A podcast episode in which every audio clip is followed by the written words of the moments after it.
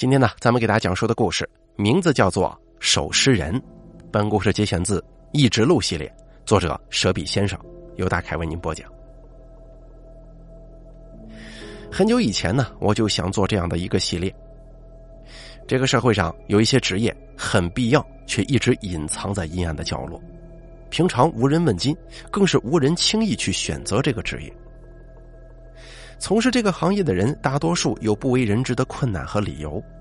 他们大多生活在社会的最底层，拿着微薄的薪水，对灵异的事情却习以为常。他们不是最好的讲述者，但却是最真的经历者。如今呢，我不想把他们所经历的故事重新演绎，只是想完完全全的把这些最真实的诡异故事记录下来，让大家感受一下。在平凡的生活之外，竟然还有那么多的意识存在，这个世界实在是太难捉摸了。如今在城市当中啊，很少能见到传统的葬礼了，不会有亲戚朋友穿着白衣哭丧，不会有长长的殡葬队伍游街。究其原因，大概是过去的人多数死在家中，而现在的人大部分死在医院里。的确，尸体在家中是没有办法保存的，放在医院的停尸房，有专门的环境，有专人看守，自然是不二选择。一般人进入停尸房的时候，大多数情绪与注意力都会被亲人去世的悲伤所占据，也就自然而然的忽略了这些默默看守着我们的亲人、孤独奉献的人。对于社会来说，他们存在感很低，而对于死者来说，他们是灵魂的摆渡者，是忠诚的送行人。咱们今天要讲的呢，就是这个特殊的、专门与死者打交道的守护行业。我也像大多数人一样，直到外公去世，才真正走进医院的停尸房，这个一直被忽略的职业才随之浮现出来。而外公的后事办完之后呢，我就渐渐的把这件事情的经历封存在心底。两年过去了。直到我现在阴差阳错的开始写灵异故事，才忽然想起今天的主角老桑。我与老桑的见面是十分诡异的，每每说起，总会让听众不寒而栗。那天下午，一直患有喷门癌、做完手术疗养在家的外公，忽然病情恶化。到医院之后，经过一系列的措施与处理，外公的情况又忽然好转了。时间已经是晚上九点多，在医生的要求之下，我去往医院住院部对面的化验楼给外公取药。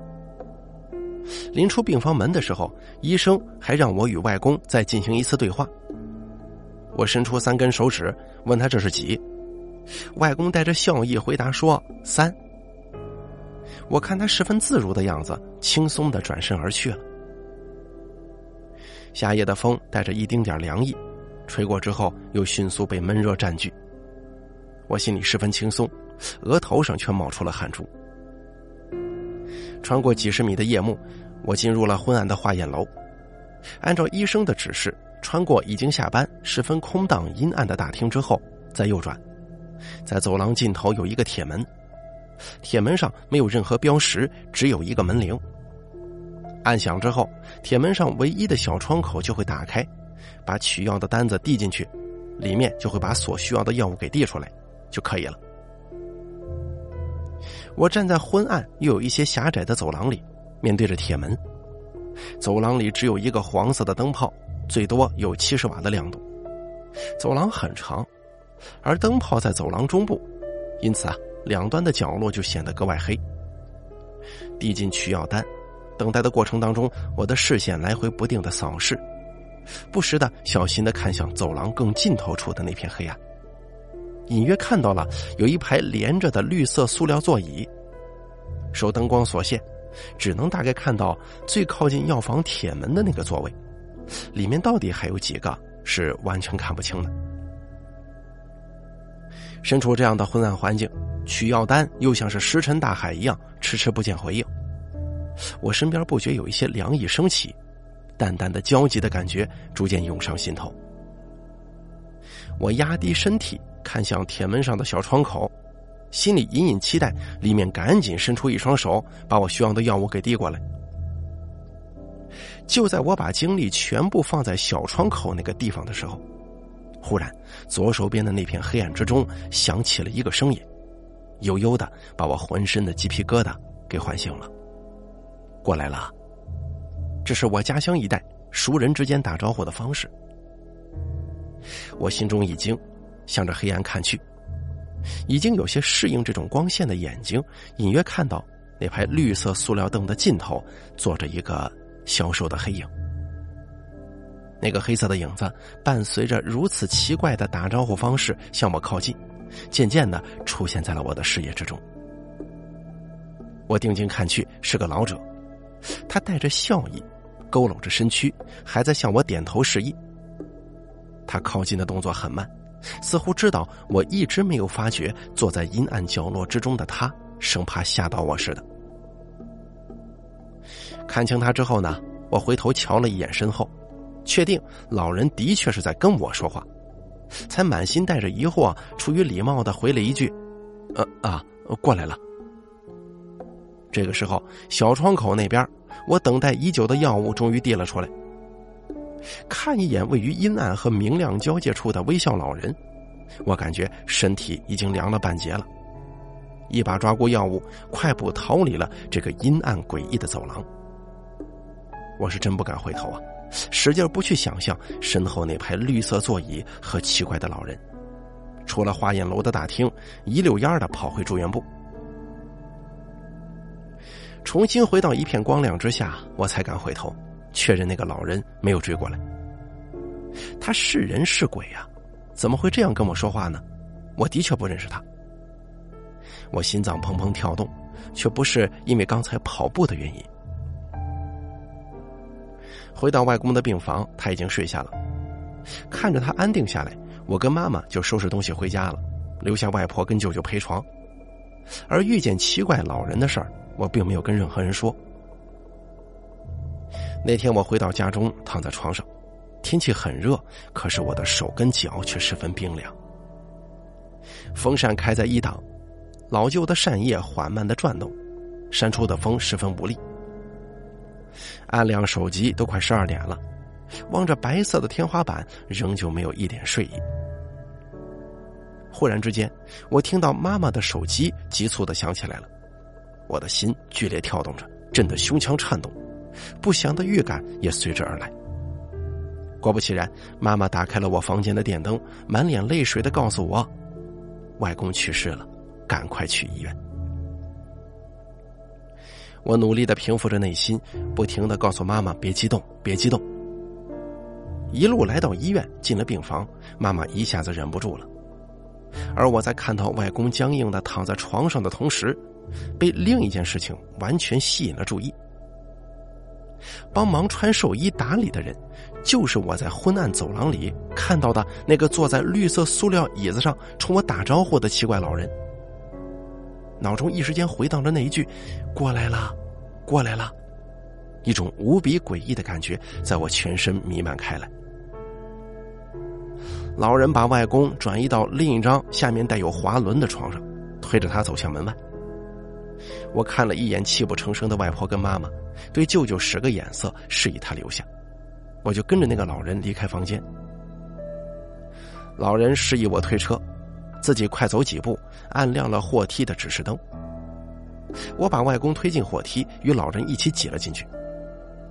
我的手使劲攥着床沿的把手，汗水湿透了手掌，好像能啪嗒啪嗒的滴下来。我身体僵硬，完全不敢看那个老人，更不敢去看外公的尸体。拥挤的空间里，灯光随着楼层的变化而不断变化。叮的一声，负二层到了。我记得这个电梯到其他楼层是从来不会发出这样的声响的。电梯门缓缓打开，一股冷气夹杂着发霉的气味向我扑面而来。我想到，这是医院的停尸房啊！我当真有点害怕了。老人距离电梯门更近，这个位置仿佛是开始就安排好的。他背过身体，倒退着迈出电梯。一只手拉住外公的床沿，轻声说：“使点劲儿，死人很重的。”我一下子反应过来，开始从里面使劲向外推。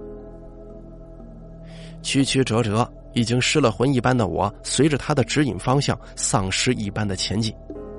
周围笼罩的气体与淡绿色的墙体混作一团，我突然好想呕吐啊！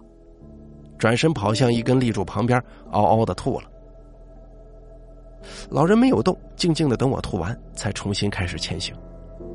我顾不得许多，用衣袖擦擦嘴，跟上前去。我们停在一扇黄色的木门前面，门很宽却不高。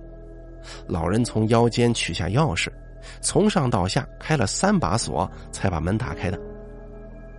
我脑海中的第一反应就是：加这么多锁，难道是害怕尸体跑出来吗？门开了，呼呼的凉风从门里吹出来，我的血液仿佛都凝固了。门内摆着另外两具水晶透明棺材。周边是一圈红花绿叶，上面盖着紫黑色的绸绒布。棺材前头摆着里面所装死者的黑白照片，大概有六十厘米乘以四十厘米这么大吧。照片下面供奉着鱼肉和水果。昏黄的灯泡被冷风吹得摇曳不定，那诡异的气氛使我终生难忘，大气都不敢喘呢。老人指着右手边一具空棺材说。放在里面吧。我的眼睛一直瞄着旁边两具棺材主人的照片，慈祥的微笑在如今看来却是更显诡异呀。直到耳朵里飘进老人的声音，我才机械的开始行动，与老人配合着把外公搬进早就打开的棺材里面。老人熟练的用手托住外公的腰部，向上一提，迅速把衣服平整好。又把头抬起，脖子下面垫进一个枕头。而这个时候，我才看到外公去世时候的真实样貌。他平静的闭着眼睛，一动不动，完全松下来，没有一点力支撑的身体随人摆布。头下头如果不垫上那个枕头，就会歪向一边。昔日那个充满活力、健壮如牛的外公，现在瘦的只剩下一把干柴了。他不再说话，不再发脾气，没有了任何反应，没有了任何情绪，只是安静的躺着，好像漂浮在外太空。看着他的样子，在我眼中、心里都是无尽的空虚。那一刻，我突然泪如雨下。我想，人生结束的时候就是这个样子，那么安静，又那么的空虚。行了，回去吧。老人的声音打断了我的思绪和悲伤。我趴在透明的棺材盖上，看着外公平静的表情，久久不愿离去。对了，我刚才看到你舅舅好像吞气了，你回去啊，叫他喝点艾草汁解一解吧。我一愣，忍了一下眼泪，回头看向老人。匆忙对视之间，他见我一脸茫然，就解释道。人死之前的最后一口气是饱含着他这一辈子的病痛和怨气的，如果被活人给吸了，会对身体造成很大伤害。但是人们往往都在将死之人呼出那口气的时候，贴在他旁边，想听他最后一句嘱托。这件事情的确很矛盾呐。我听说有些地方在人临死之际，会用一块布把他的脸给盖住，完事之后啊，把这个布给烧了，但这样。确实太过于残忍了。你说什么？我我舅舅吸了这口气？应该是的。我刚才去病房的时候啊，看到他的脸色隐隐有些发绿，还是喝一些艾草汁防备一下的好啊。我起身默默点头。那个，我想问你一下。我经过短暂的考虑，决定说出心中的疑惑。昨天在药房的时候，您怎么会跟我打招呼呢？您是已经预见到我外公即将过世吗？无论干哪一行，干多了总会有一些经验或者预感吧。不知道是你外公，只觉得你身边有人要去世了。哦，您贵姓啊？无名无姓啊，看了一辈子停尸房，干了一辈子丧葬，医院这边的人呢，都管我叫老桑。这就是我跟老桑的相识，充满了诡异与离奇的感觉。老桑为外公办理了丧事，从前到后，该嘱咐的事情他就偷偷告诉我，比方说这一年之内我妈上街要小心。我家这一代呀，迷信父亲去世会给女儿带来祸患，而姥姥一辈子不用上坟，等等等等，我一一记下了。且不说信不信吧，只当是风俗礼节，尊重便是了。当时我还在读大学，办完丧事就回学校了。一晃两年过去，我未曾见过老桑，也不想再见到他。直到今年，在我绞尽脑汁写了一些恐怖故事之后，恍然大悟：其实，即便是设计再好的故事，也终究是编造的。而最好的故事，最极致的恐怖感觉，是来源于身临其境的触碰感与代入感。想要达到这样的效果，就要寻找恐怖经历的当事人，了解并极致还原当时的氛围。那么，找谁合适呢？我努力搜寻着我从小到大最恐怖的经历，自然而然的，老桑一下子出现在我的脑海里了。我穿过人民医院的大院，来到住院部化验楼最阴暗的角落。白天，老桑就一个人坐在那间低矮的小屋门口，抽着廉价香烟。傍晚，他才会去地下二层锁好门，清理卫生。会睡在地下二层的一个小间之中，与停尸房仅隔着薄薄的一面墙。我在他面前几米的距离停住，阳光热辣辣的洒了下来，将我与老桑分隔在阳光与阴影之中。他露出了与相遇那天晚上一样的微笑。啥事儿啊？我心中有些温热，真没想到，时隔两年，他还记得我。老桑说：“我现在在写作，我想谢谢你，你能不能给我讲讲你守夜的事儿啊？”哼，我就说呢，怎么没有拍电视的来拍拍我呀？听到这儿，我就有些放心了，一直持有的种种担心，终于像大石头落了地似的。那老桑说：“咱们就开始啊，还是说去哪儿说呢？去地下吧。尽管已经很久没有去过地下二层。”但不得不承认，这仍旧是我最不想听到的一个结果。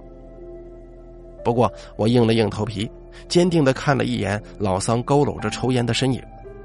走，还是一样的路线：破旧的火梯，阴冷的风，淡绿色的老旧墙体，黄色的宽木门。门开了，里面的三个铺位仍旧是满员的。知道为什么我要选在这里吗？我不知道。老桑诡异的咧开嘴笑了，说：“这里最有气氛了。”我苦笑着点头说：“没事其实心中啊，还是完全无法平静的。老桑从隔壁睡觉的小间里拿出两个小马扎，把其中之一递给我。那个马扎破旧不堪，支撑的木棍上积满了油垢，那是无数双沾着油垢的手经年累月的拿捏造成的结果。枣红色的布条已经残缺不全了，只剩下几根受力的在苦苦支撑。我小心翼翼试探着坐下，老桑又淡淡的笑了笑，说：“没事拿出笔记本，深吸几口这里异样的空气，努力想把自己与这里一切混为一谈，就好像能被这里的什么东西给忽视一样。老桑说：“啊，那你就从怎么开始做这份工作。”说起吧，老桑也没什么停顿，直接就开口了。细腻而又清晰的话语，像是一台留声机放着一张经典的唱片，带着古旧而又独特的质感，滑进了我的耳朵。我是个孤儿，从小没见过爹妈长什么样，狼也没把我叼走，狗也没把我给吃了。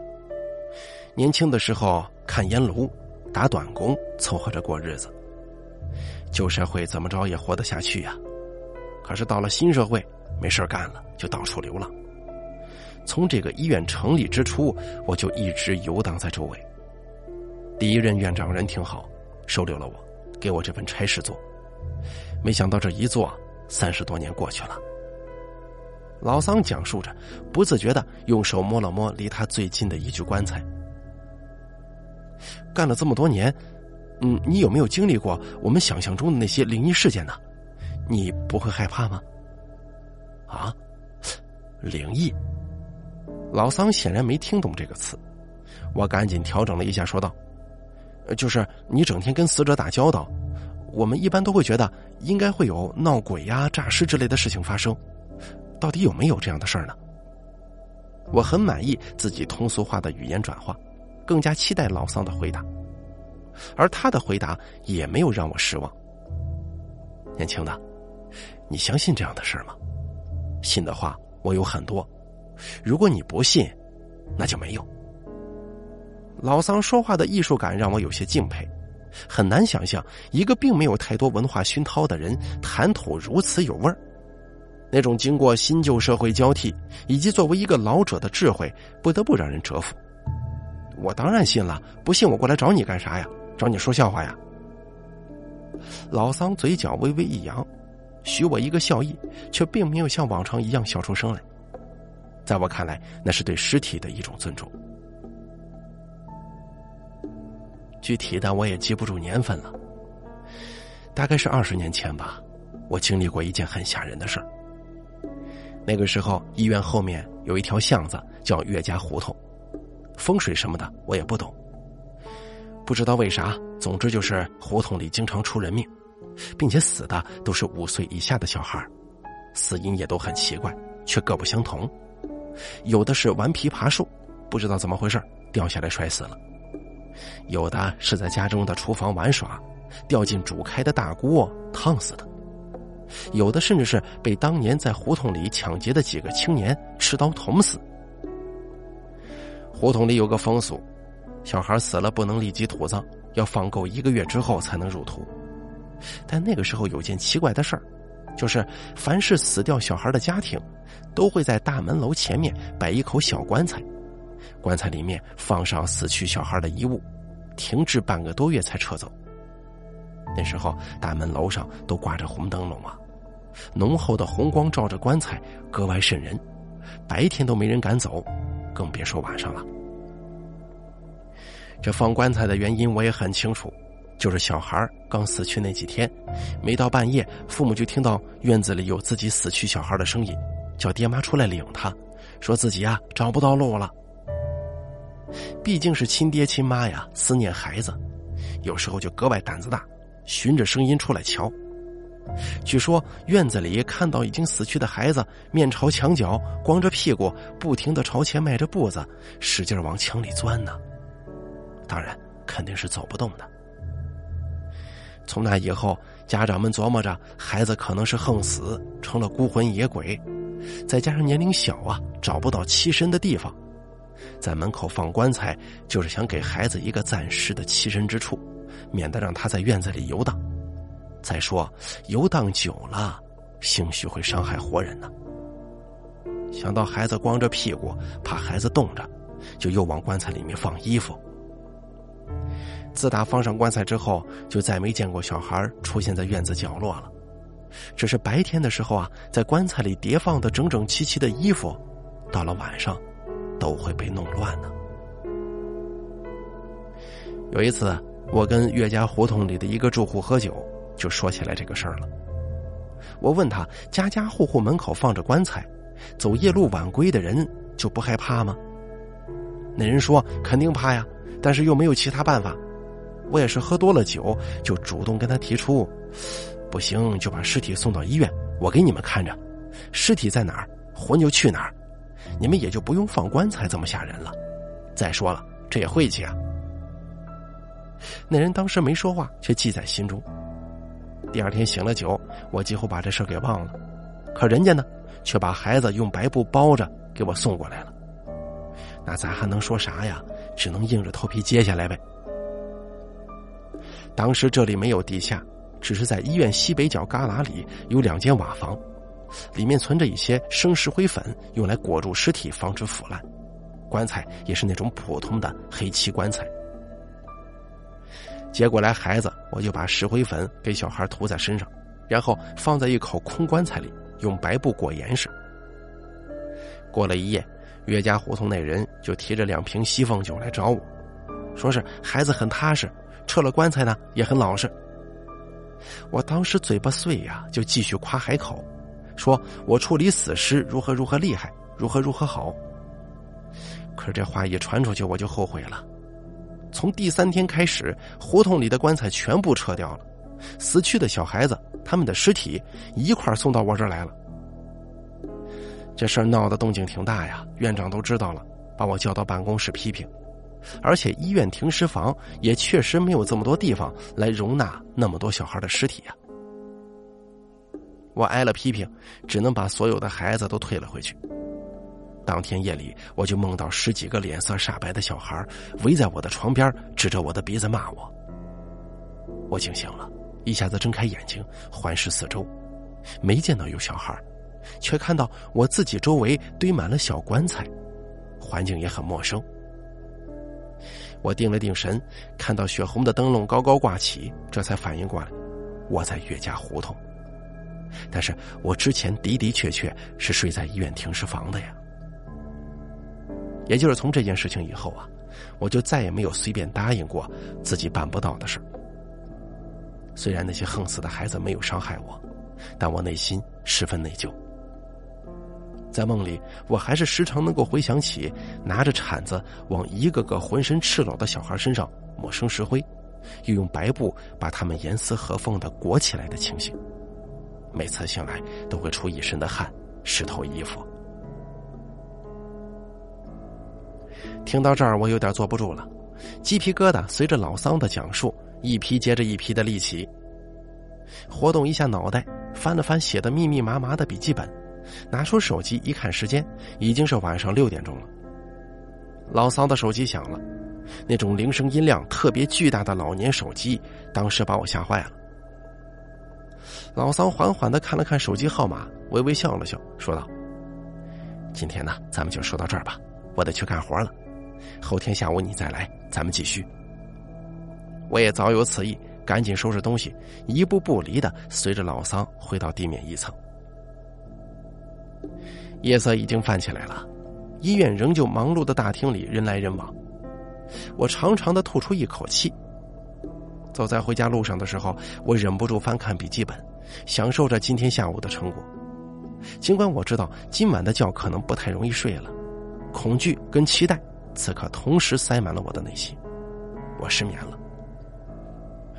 似睡非睡的朦胧中，是老桑佝偻的身影和微笑的脸。还有一群身上缠着白布、时不时从眼前跑过的小孩子。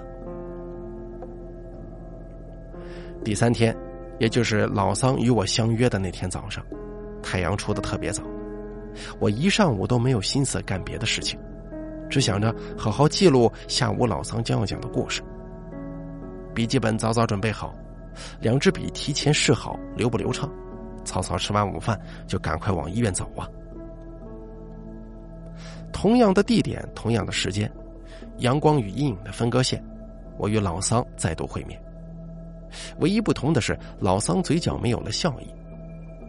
他静静的站着，与走近的我打招呼：“来了呀，走吧，老地方。”他叼着一根烟，却没有吸，任凭点点星火在烟叶之中燃烧，他只享受着烟味而已。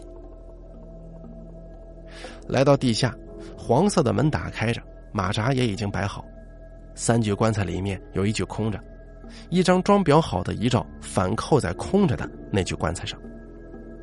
我纳闷的看了一眼，没多想，便在老桑的招呼之下进入了聆听记录的状态。这回给你讲个事儿吧，是关于我一个老朋友的。做这一行久了，难免会遇到一种情况。那就是亲手送别自己的朋友。我有个朋友比我年轻很多岁，他也是很喜欢听我说故事。当然，他这个人呢也没有其他朋友，因为他从小就有乾坤眉，这对眉毛让他能够看到鬼魂。长久以来就有些受不了了，毕竟游魂野鬼死去的时候什么样，变成鬼还会保持着什么样。因此呢，当他看到许多厉鬼的模样很恐怖的时候，就难以接受，正常生活受到了很大影响，他只能在头上包一块方巾，把眉毛遮住。时间长了呀，大家慢慢都知道他有这个本事，也就陆续有人来求他，特别是一些装神弄鬼的神棍神婆。刚开始由于害怕，他一一拒绝，但随着年龄增长和金钱诱惑，他逐渐把这项本领发展成为自己的一项业务。给街坊邻居看看宅子，跟鬼魂商量商量，说服他走之类的事儿，他都做。得钱是越来越容易。有心眼多的神棍呢，就开始跟他合作，即使没有鬼，也会骗人说有鬼，然后再凭借别人对他本事的信赖，假装驱鬼骗钱呢。他其实知道自己昧了良心，但是已经上了贼船，即使后悔也不能再回头了。有一次，他来我这儿替一个死者送行，互相聊了几句，觉得很投缘，就认识了。后来呢，他也不嫌弃我从事这个职业。一起喝酒，越聊越多，越聊越深。他不止一次跟我说过想要收山这个想法，但是他害怕合伙人鱼死网破，把事实散播出去。他苦于保全自己的名声，难以收手啊。直到有一天晚上，他突然来找我，说有很邪乎的事发生了，跟他一起合伙骗人的那个神棍，被车给撞死了。但是问题在于，神棍临死之前手里拿着他的生辰八字。我很好奇的问他，为什么把八字给他呢？他说，神棍死的前一天晚上，两个人喝酒，由于行骗的事起了争执，直接撕破脸皮。